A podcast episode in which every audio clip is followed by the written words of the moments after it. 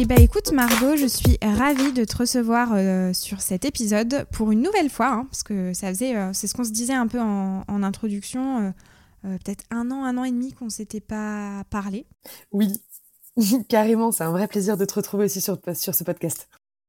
Et eh bah également, et surtout qu'on se retrouve pour un format assez spécial puisque on va se parler des actualités agro du mois d'avril. Il y a eu plein de choses qui se sont passées et surtout avril, c'est euh, la fenêtre de tir en fait des innovations.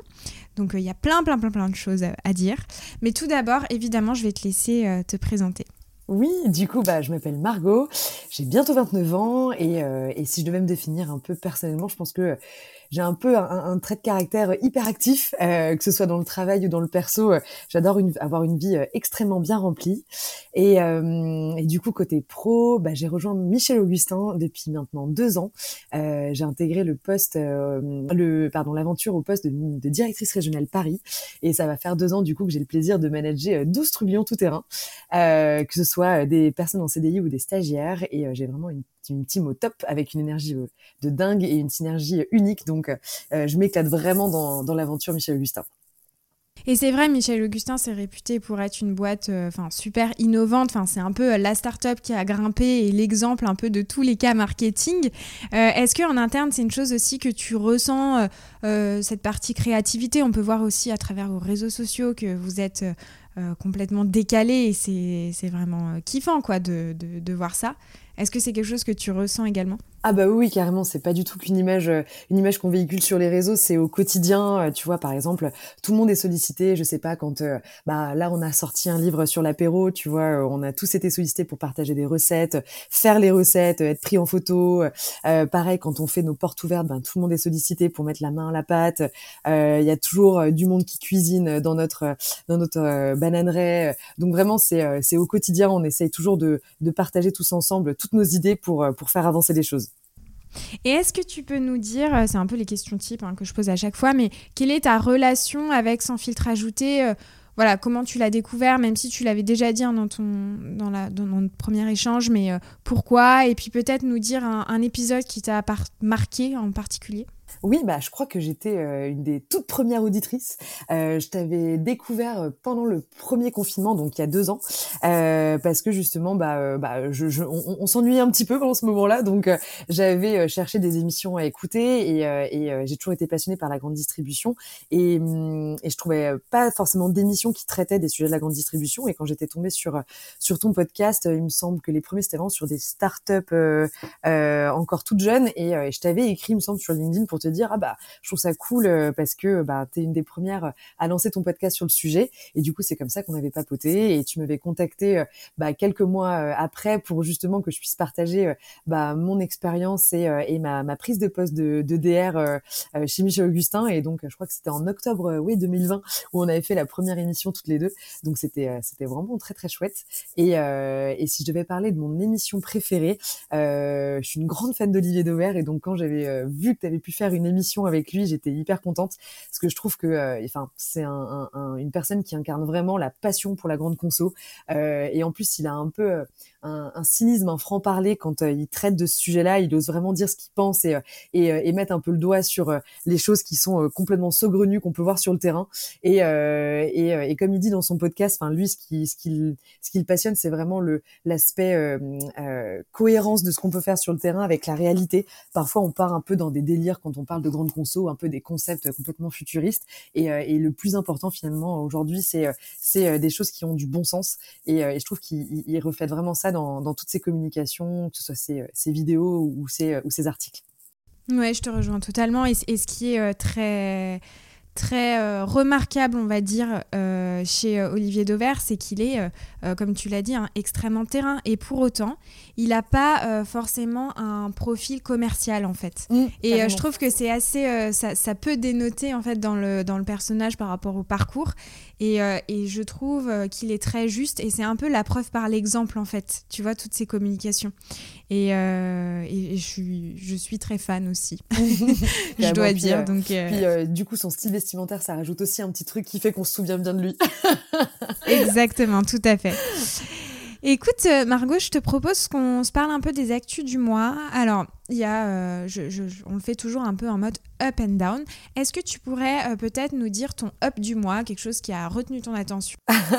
Bah, Je vais parler un peu du coup de mon quotidien, parce que bah, on le sait, le mois d'avril, c'est souvent le, mois de lancement de, plein d'inos en grande distribution, et, bah, Michel et Augustin bah, répond exactement à cette, à cette manière de faire, puisque bah, du coup ce mois-ci, on a lancé pas mal d'innovations, que ce soit en épicerie ou en ultra frais, et donc c'est mon quotidien aujourd'hui. J'aide vraiment bah, tous les trublions tout terrain de mon équipe à, à atteindre leurs objectifs là-dessus, donc c'est vrai que c'est quelque chose qui me qui me touche beaucoup. Et, euh, et du coup, bah, pour vous en dire un peu plus, euh, peut-être que vous en avez pas encore entendu parler, mais euh, du coup, bah, on revient un peu sur le devant de la scène avec des innovations en épicerie. Aujourd'hui, c'est vraiment la catégorie chez nous qui, qui est en pleine croissance et, et qui contribue à notre rayonnement. Et du coup, on était bien connus sur le rayon des crackers avec notamment nos biscuits au fromage AOP et, et nos biscuits à la charcuterie qu'on a lancé l'année dernière. Et du coup, cette année, on vient, on vient intégrer un nouveau rayon, le rayon des graines, puisque ben, on, s'est dit qu'il fallait qu'on continue notre superbe lancement et, et à grandir sur bah, le rayon apéritif. Et donc, on vient avec trois recettes de graines pour l'apéro euh, complètement folles, puisque ça s'appelle les graines de folie. Euh, on vient un peu retwister parce qu'aujourd'hui, le rayon des graines, c'est un peu classique. On a souvent des graines brutes ou alors des mélanges qui peuvent manquer un peu d'originalité. Et du coup, on arrive avec euh, trois recettes qui, sont extrêmement bah, pimentées et gourmandes en bouche avec soit des épices cajun ou du poivre fumé de Madagascar ou des piments du Pays Basque. Et donc, c'est vraiment des recettes qui, qui explosent en bouche et qui sont hyper gourmandes. Donc, on est très, très fiers de ces recettes-là. Et, euh, et, du coup, on n'est pas en reste puisqu'on a aussi des innovations sur l'ultra frais. Euh, vous le savez, nos catégories de vaches à boire, c'est aussi euh, assez iconique chez Michel Augustin. Et donc, on vient avec une recette de, de à boire au citron citron vert. Et elle est vraiment délicieuse. Donc, je vous invite à aller l'essayer en magasin. Alors, c'est vrai que ces biscuits apéro, ils ont euh, particulièrement aussi retenu mon attention euh, pour, pour leur côté euh, très original, on va dire, au niveau des, des recettes, la typicité des recettes. Est-ce que tu pourrais nous dire à quelle cible ça s'adresse, ce type de recette? Et ben justement, je pense qu'on on a une catégorie de clientèle qui est euh, assez âgée sur nos biscuits euh, crackers, puisque une grosse partie de nos clientèles sont plutôt voilà les personnes autour de, euh, de, de 40-60 ans.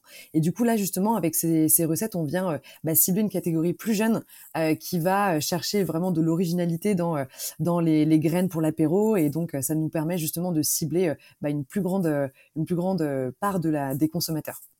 Hmm, très intéressant. Écoute, euh, moi j'ai aussi un up à te partager, Margot, et c'est, euh, je sais pas si tu l'as vu, toi qui es euh, très souvent sur le terrain. J'ai hâte en tout cas de, voir les photos et j'ai pu voir que justement Olivier Dauvert avait, partagé ça sur ses réseaux. C'est le casino qui déploie son baromètre de saisonnalité. Je ne sais pas si tu en as entendu parler. Oui, oui, j'ai vu les articles et je trouve ça plutôt intéressant comme concept. Oui, alors en, effet, euh, c'est un baromètre qui est destiné alors sur le rayon fruits et légumes.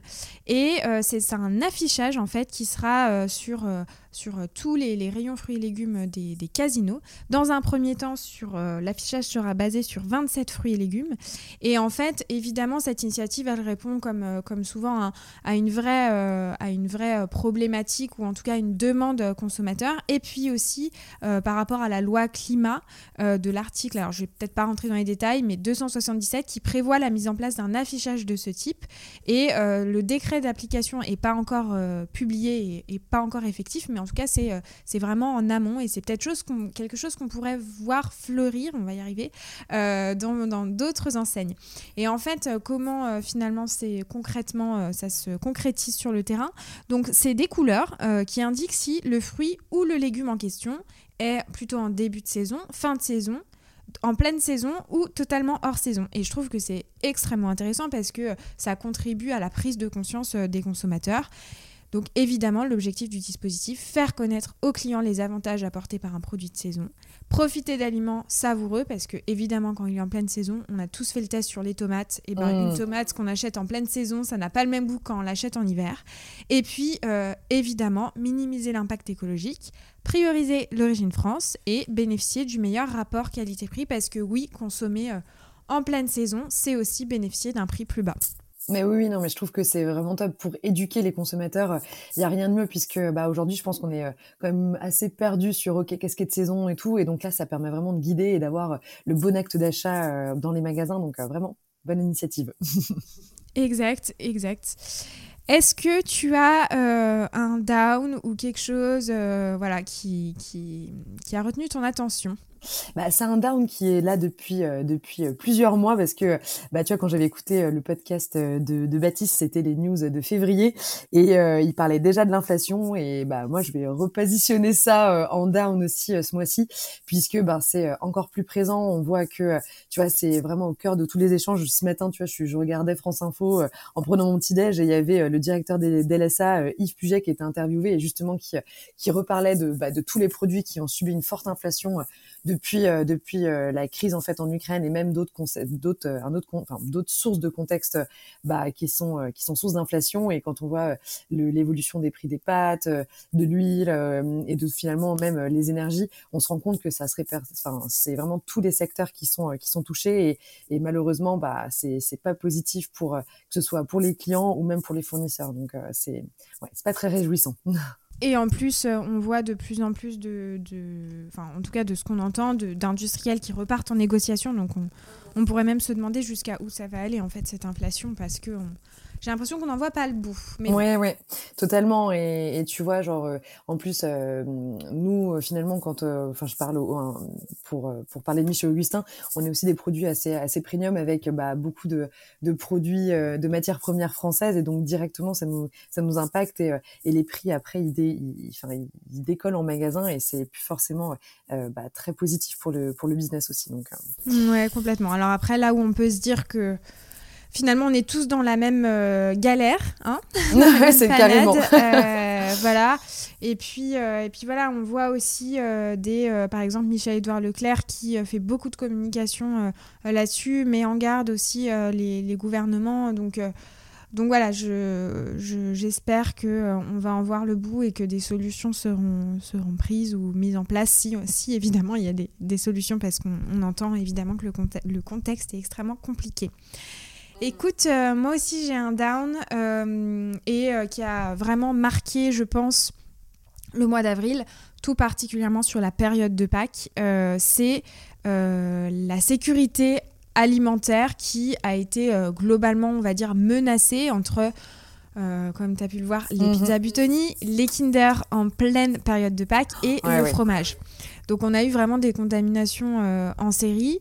Euh, il y a beaucoup de, consommateurs qui euh, voilà, se sont dit mais enfin est-ce a, c'est généralisé, il y a vraiment un problème de sécurité alimentaire en France voilà, il faut se rassurer, il y a des règles euh, qui existent, qui sont bien strictes, et je pense que c'est euh, très bien de les rappeler, c'est que dans les usines, il y a toujours au moins une personne qui est en charge de euh, l'hygiène et la sécurité alimentaire, mhm.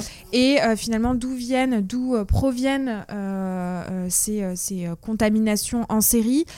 tout d'abord, donc on a Butoni, ça, vient, ça venait des, de, de l'hygiène, hein, concrètement, hein, mhm. des pizzas qui étaient exposées à de nombreux rongeurs et un manque d'entretien général. Et le fromage et Kinder, c'est des contaminations qui ne semblent euh, à ce jour pas liées à l'hygiène, mais plus euh, de d'autres facteurs comme par exemple la listeria. Mmh. Euh, voilà. Et il y a des spécialistes aujourd'hui qui demandent à avoir des procédures de rappel des produits plus simples pour les consommateurs parce qu'on le voit hein, aujourd'hui, c'est typiquement dans, dans, les rayons et enfin c'est les magasins qui doivent informer le, le, consommateur. Et évidemment, il y a les médias qui font le boulot.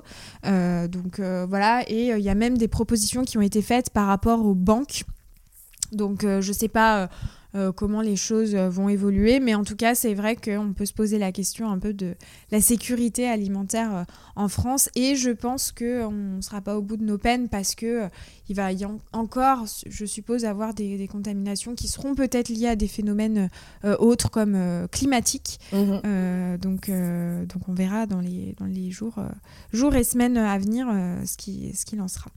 Mais c'est vrai qu'en plus, on parlait tout à l'heure bah, de, des consommateurs qui veulent de mieux en mieux manger et de voir bah, finalement des produits quand même ultra transformés, tu vois, qui, euh, sont source bah, de maladies et de problèmes d'hygiène. C'est vrai que ça rassure pas sur, euh, euh, tout ce qu'on peut trouver parfois en grande distribution, mais il faut évidemment dire que c'est pas un cas général, c'est peut-être voilà des, des, exceptions, mais bon, en tout cas, j'espère que pour les marques, ça va pas non plus trop les impacter sur l'image. Tout à fait. Et tu vois, j'étais euh, pas plus tard que ce midi, euh, j'avais un déj avec une, une commerciale de Sodebo. Mhm. et je, je m'interrogeais sur, au niveau des pizzas, alors encore une fois, ce que je vais dire là n'est pas approuvé par des chiffres. Si vous nous écoutez, n'hésitez pas à nous remonter l'information, c'est toujours intéressant. Et je me posais la question de, des, pizzas, en, fait, est-ce que les pizzas, le fait qu'il y ait eu ce scandale sur Butoni, ça a eu un impact finalement sur bah, tout le rayon surgelé? et cette commerciale me disait que oui, des échos qu'il y a euh, du terrain. En revanche, pas sur le frais. Euh, donc euh, voilà, et puis c'est ce qu'on se dit, hein, c'est que des scandales comme ça peuvent avoir des conséquences aussi sur toutes les, gammes de produits qui sont, qui sont dans les rayons sur le même rayon. Mais totalement, et c'est marrant parce que tu vois, moi j'ai une très bonne amie qui travaille chez Lint aussi, et je lui avais posé des questions justement après ce scandale. Elle m'a dit, mais tu sais, nous aussi on a plein d'appels parce que les consommateurs ont peur que finalement ce soit généralisé, que ce soit pas que une marque, mais finalement toutes, tous les fournisseurs de chocolat et tout. Alors que donc on voit quoi, ça peut avoir un effet de panique euh, global. Écoute Margot, est-ce que tu as d'autres actualités à nous partager pour ce mois? Euh, bah oui, sur un peu le reste des actus, et je trouve que c'est un peu en lien avec euh, avec euh, bah, finalement ce, ce phénomène d'inflation, c'est que je pense avoir un, un report euh, bah, des actes d'achat sur bah, différentes enseignes, et, et ce mois-ci il y a eu la nouvelle campagne de publicité Lidl. on voit là qui qui qui bourrine pas mal sur différents réseaux, que ce soit les vidéos ou même les affiches un peu partout dans Paris, je le vois. On voit que Lidl essaye vraiment bah, de d'être beaucoup plus visible justement dans un contexte où le pouvoir d'achat est un peu en berne. Donc, euh, donc voilà, je pense qu'on on parle souvent de, la part de marché de l'évolution de, de, Leclerc, mais je pense que l'évolution aussi Lidl est, est, très notable sur sur les différentes, enfin sur les dernières périodes. Euh, et euh, par exemple, tu vois, moi habitant à Paris, bah, depuis que j'habite à Paris, ça va faire presque six ans, j'ai vu un, un, nombre de magasins, de points de vente Lidl ouvrir, mais c'est assez phénoménal l'évolution qu'ils ont. Donc donc voilà, c'est un peu bah, une, une, nouvelle concurrence, un, un nouvel ovni qui finalement va me bousculer un peu, je trouve les actes d'achat des consommateurs. Et puis au-delà de ça, euh, tu parles de Paris. Lidl, euh, il y a quelques années, c'était perçu comme le hard discounter. Aujourd'hui, je pense que ça ne, ça ne touche plus euh, uniquement une cible, on va dire, avec des moyens assez faibles. Aujourd'hui, même à Paris, même dans les centres ultra-urbains, des CSP+, conso vont tout à fait chez Lidl aussi pour faire leurs courses. Et c'est ça qui est aussi euh, intéressant, dangereux peut-être pour la GMS et les marques qui ne sont pas euh, implantées dans cette enseigne, mais en effet à surveiller et euh, ils ont investi énormément ces derniers temps sur les campagnes publicité. Oui, oui, et tu vois, et même si on va encore plus loin, il y a vraiment d'autres concurrents aujourd'hui qu'à la, la, grande distribution. Finalement, il y a un peu, comme je disais, l'enseigne Middle, mais il y a aussi bah, tout ce qui va être Gorillaz, enfin vraiment un peu les, dark stores qui viennent bah, bousculer un peu les codes de la proximité avec la livraison à domicile. Et ça, vraiment, c'est des nouveaux concurrents euh, qu'on n'avait pas il y a quelques années. Écoute, moi j'ai deux petites actualités avant de, terminer cet épisode euh, à, te partager. Euh, c'est tout d'abord un vent de fraîcheur pour Tribala Noyal. Tribala Noyal devient Olga. Euh, donc Sojason a présenté en ce mois d'avril une toute nouvelle identité de marque euh, décrite en effet comme un vent de fraîcheur et on passe sur un logo beaucoup plus moderne, beaucoup plus positif. Il y a énormément de mises en avant euh, qui ont fleuri à ce sujet, des théâtralisations in-store mais incroyables. je sais pas si toi qui es sur le terrain, tu as eu l'occasion de, de, voir ça. En tout cas, je trouve que en effet, le vent de fraîcheur est très bien euh, mis en place. Enfin, l'identité graphique, en tout cas, mhm. prouve euh, qu'il y a beaucoup plus de modernité dans ce nouveau Ouais, non, je trouve ça vraiment euh, visuellement hyper hyper chouette et, et, je trouve que c'est il y a plein de marques en ce moment qui refont un peu ben, leur image marketing et, et je trouve ça vraiment vraiment sympa. Après, faut faut voir ce qu'il y a derrière aussi, juste si c'est une refonte marketing uniquement visuelle ou si il y a aussi un retravail au niveau des recettes. Mais je trouve que non, c'est c'est très sympa. Et puis aussi, euh, tu vois, ça a un vrai impact aussi sur les produits en linéaire. Je trouve que le, le Sojason qu'on avait avant, euh, VS, euh, celui qu'on a aujourd'hui, n'a rien à voir et beaucoup plus impactant en, en, rayon, quoi, beaucoup plus visible. Mm.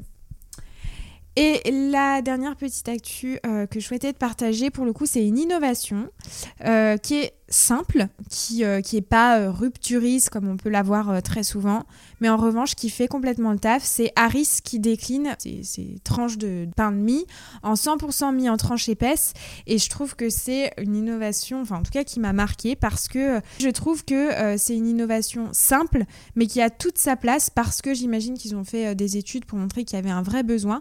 Et souvent, hein, on, le voit, les innovations qui performent très bien, parfois c'est des choses très simples et, qui font le, job. Mhm. Non, non, carrément. Je trouve que de toute façon c'est euh, bah, une catégorie de produits que je connais très peu, mais euh, je trouve à chaque fois c'est intéressant de les décliner en, en, nature ou en, ou en céréales, puisqu'on sait aujourd'hui que bah, tout, tout, ce qui est euh, un peu pain, pain plus plus nourrissant, c'est ça a beaucoup plus d'avenir.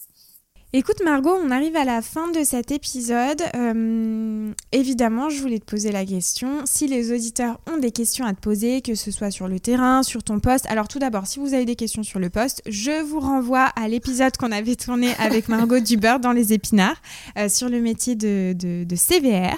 Euh, en revanche, si vous, vous souhaitez contacter Margot, où est-ce qu'on peut le faire?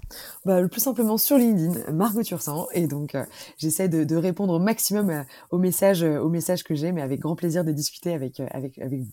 Merci beaucoup, Margot. Merci, à bientôt. À bientôt. Merci beaucoup d'avoir été avec moi jusqu'à la fin de cet épisode. J'espère qu'il t'aura plu. N'hésite pas à m'écrire sur Instagram au nom de Sans filtre ajouté ou LinkedIn au nom de Salomé Charicton. Je réponds à tous les messages et je suis toujours super contente d'interagir avec vous. À bientôt!